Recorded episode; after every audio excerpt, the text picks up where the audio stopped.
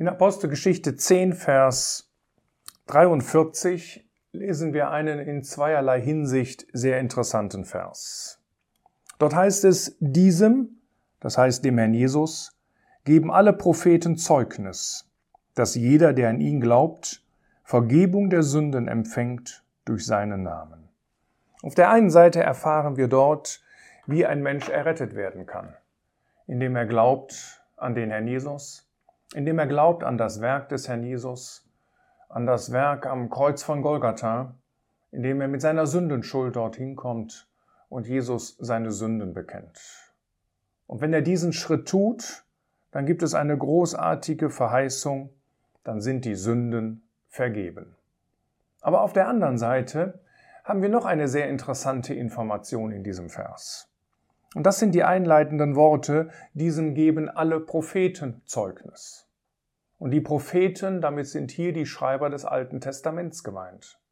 Das heißt, das Alte Testament gibt dem, gibt Zeugnis über die Person und über das Werk des Herrn Jesus. Und damit sind wir bei dem heutigen Thema, nämlich erfüllte Prophetie, diesmal in Bezug auf den Herrn Jesus. Natürlich können wir jetzt nicht sämtliche Prophezeiungen über den Herrn Jesus im Alten Testament uns angucken. Es sind über 300 präzise. Wir wollen uns heute einfach mit einer einzigen Prophezeiung beschäftigen und das ist seine Geburt, genauer gesagt der Ort seiner Geburt.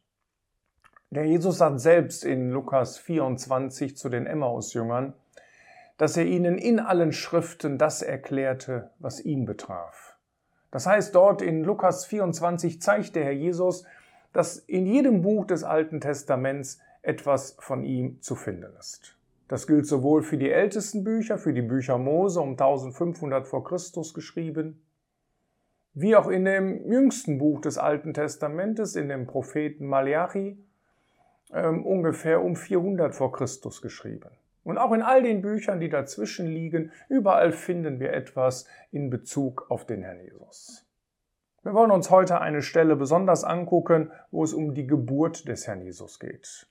In Wirklichkeit, das werden wir am Ende sehen, sind es sogar drei großartige Prophezeiungen, die jetzt hier vor unsere Blicke kommen. Die erste finden wir in Micha 5, Vers 1. Und dort heißt es, Und du, Bethlehem Ephrata, zu kleinem unter den Tausenden von Juda zu sein. Aus dir wird mir hervorkommen, der Herrscher über Israel sein soll. Was für eine interessante Prophezeiung. Da wird uns gesagt, und wir beziehen das mal auf die Geburt des Herrn Jesus. Und wir werden uns später das Neue Testament angucken und werden verstehen, dass das legitim ist. Da wird uns also gesagt, dass der Herr Jesus in Bethlehem geboren werden soll. Das war schon eine sehr erstaunliche Prophezeiung, denn die Hauptstadt von Israel ist Jerusalem. Und von Jerusalem aus wird das Land regiert. Dort sitzt der König, dort hat der König seinen Palast, dort wohnt der König. Und dann wäre es eigentlich normal, wenn die Nachkommen des Königs eben auch in Jerusalem geboren werden. Die Weisen aus dem Morgenland gingen davon aus, die sahen bei der Geburt des Herrn Jesus diesen einzigartigen Stern über Israel stehen und zogen nach Israel und wussten nicht genau wohin und gingen zunächst mal nach Jerusalem.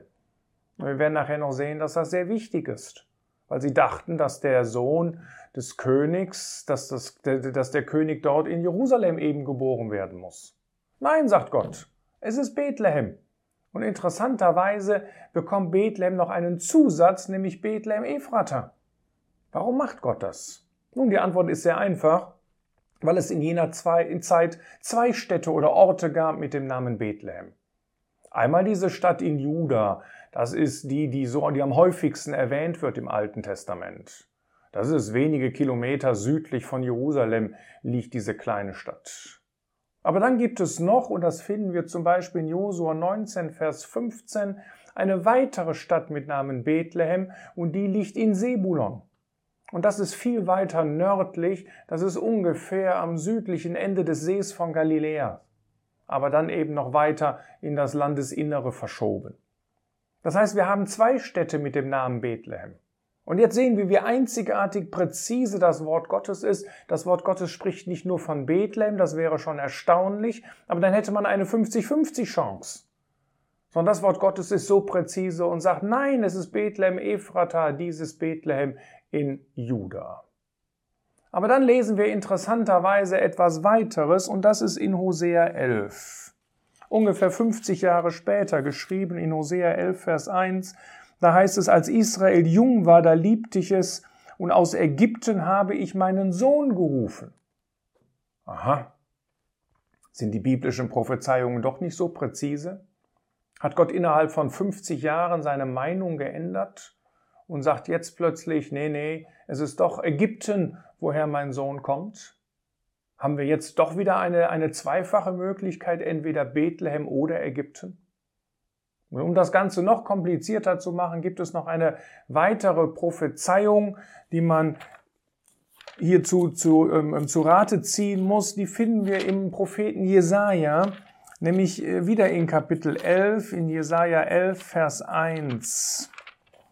Da heißt es, und ein Reis wird hervorgehen aus dem Stumpf Isais, und ein Schössling aus seinen Wurzeln wird Frucht bringen. Jetzt kann man sich fragen, wo findet man hier etwas von der Geburt des Herrn Jesus? Nun, das liegt daran, dass dieses hebräische Wort für Schössling, das heißt Neza. Und Neza, das kann so viel bedeuten wie Nazaräer, das heißt der aus Nazareth. Das heißt, hier Jesaja 11 sagt, dass jemand aus Nazareth kommen wird und Frucht bringen wird. Das heißt, wir haben jetzt also insgesamt schon drei Möglichkeiten. Auf der einen Seite haben wir Bethlehem, auf der anderen Seite haben wir Ägypten, auf der anderen Seite haben wir Nazareth. Was denn nun? Hat Gott seine Meinung in den Jahrhunderten geändert? Wir wollen uns einmal angucken, was das Neue Testament dazu sagt. Und in dem Fall haben wir es sehr einfach, denn wir finden sämtliche Informationen, die wir nötig haben, im Matthäusevangelium. Und die stehen sogar in einem einzigen Kapitel, nämlich in Matthäus 2. Dort in Matthäus 2 heißt es zunächst einmal im ersten Vers, als aber Jesus in Bethlehem in Judäa geboren war. Das heißt, das Matthäus-Evangelium macht hier am Anfang vollkommen klar, dass, die, dass der Geburtsort des Herrn Jesus, dass das tatsächlich Bethlehem gewesen ist. Und nachdem der Herr Jesus dort in Bethlehem geboren war, äh, machten sich ja die Weisen aus dem Morgenland auf den Weg. Die hatten natürlich eine lange Strecke zurückzulegen und kamen erst viele Monate später dort an. Und ich sagte eben schon, sie gingen schnurstracks nach Jerusalem, um sich dort nach dem ähm, ähm, geborenen ähm, König zu erkundigen.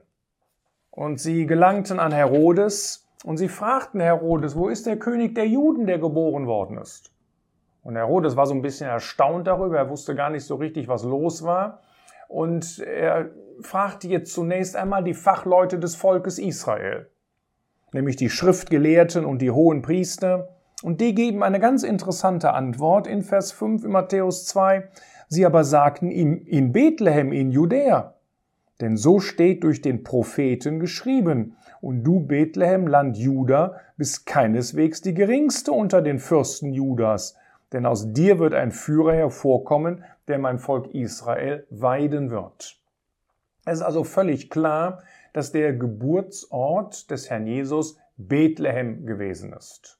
Und dort waren auch die Hirten auf dem Feld, die, zu der, die bei der Geburt des Herrn Jesus ähm, dann auch anschließend zu der Krippe kamen, wo der Herr Jesus lag, und dann dort ihre Anbetung dem Herrn Jesus darbrachten.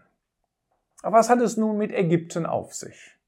Nun, Herodes hatte den ähm, Weisen aus dem Morgenland gesagt, wenn sie dieses Kind gefunden haben, dann sollen sie zu ihm zurückkommen und ihm sagen, wo es sich befindet.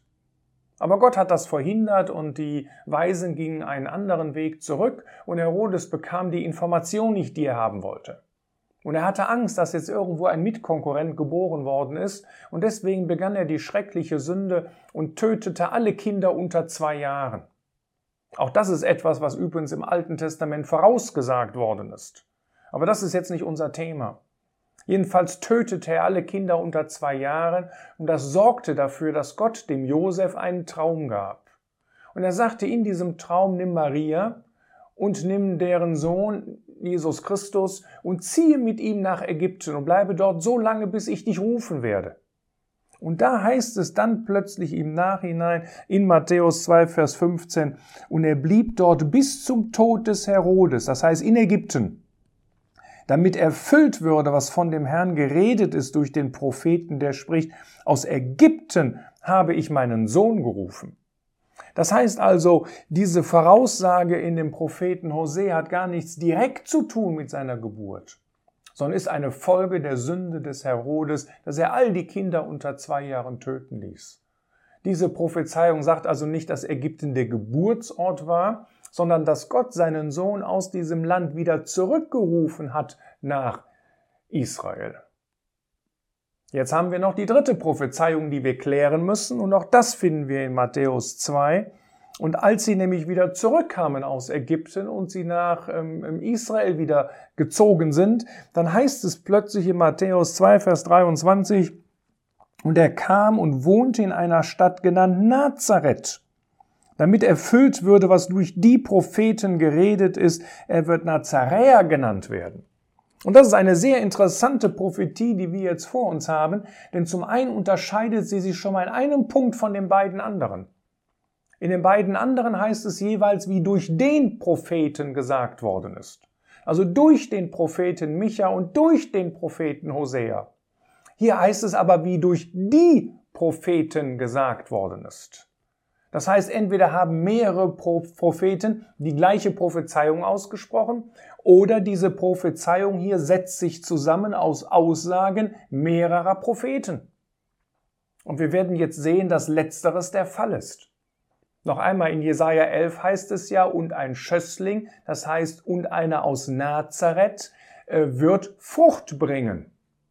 Hier steht aber gar nichts davon, dass jemand Frucht bringen wird. Hier heißt es nur in Matthäus 2, Vers 23, er wird Nazaräer genannt werden. Aber davon, dass er so heißt, so genannt werden wird, davon lesen wir nichts in Jesaja. Aber wir finden eine ähnliche Prophezeiung zum Beispiel in Sacharja 3, Vers 8 oder auch in Sacharja 6, Vers 12. Und in Sacharja 3 heißt es, denn siehe, ich will meinen Knecht Spross genannt kommen lassen. Also hier wird besonders die Seite betont, dass der Herr Jesus genannt wird, wie er genannt wird, nämlich Spross. Und wenn man jetzt diese beiden Prophezeiungen miteinander kombiniert, dann haben wir auf der einen Seite aus Jesaja 11, dass er der Nazaräer ist und aus Sacharja 3 den Hinweis, dass er entsprechend genannt wird. Das heißt, wir haben hier tatsächlich eine Kombination von zwei prophetischen Aussagen.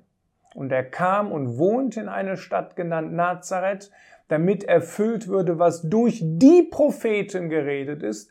Er wird Nazaräer aus Jesaja 11 genannt werden aus dem Sacharja 3, Vers 8.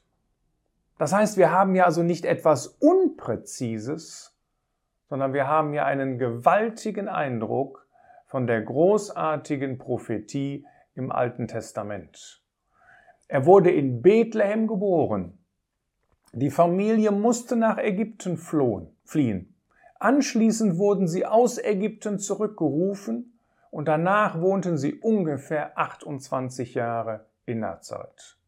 Präzise vorausgesagt im Alten Testament. Und daran sehen wir, dass die Bibel wirklich das Wort Gottes ist. Es gibt einen erstaunlichen Vers in, in, dem, in dem Brief an die Thessalonicher. Da sagt der Apostel Paulus zu den Thessalonichern, dass sie das Wort, und da geht es wohl in erster Linie um das Alte Testament, dass sie das Wort nicht als Menschenwort aufnahmen, sondern als Gottes Wort dass es wahrhaftig ist. Und das wünsche ich dir auch, dass du verstehst, dass die Bibel wirklich das Wort Gottes ist. Und dass die Bibel ein ausgesprochen präzises Buch ist. Und dass es sich wirklich lohnt, dieses Buch zu lesen, dass es sich lohnt, dieses Buch unter Gebet zu lesen.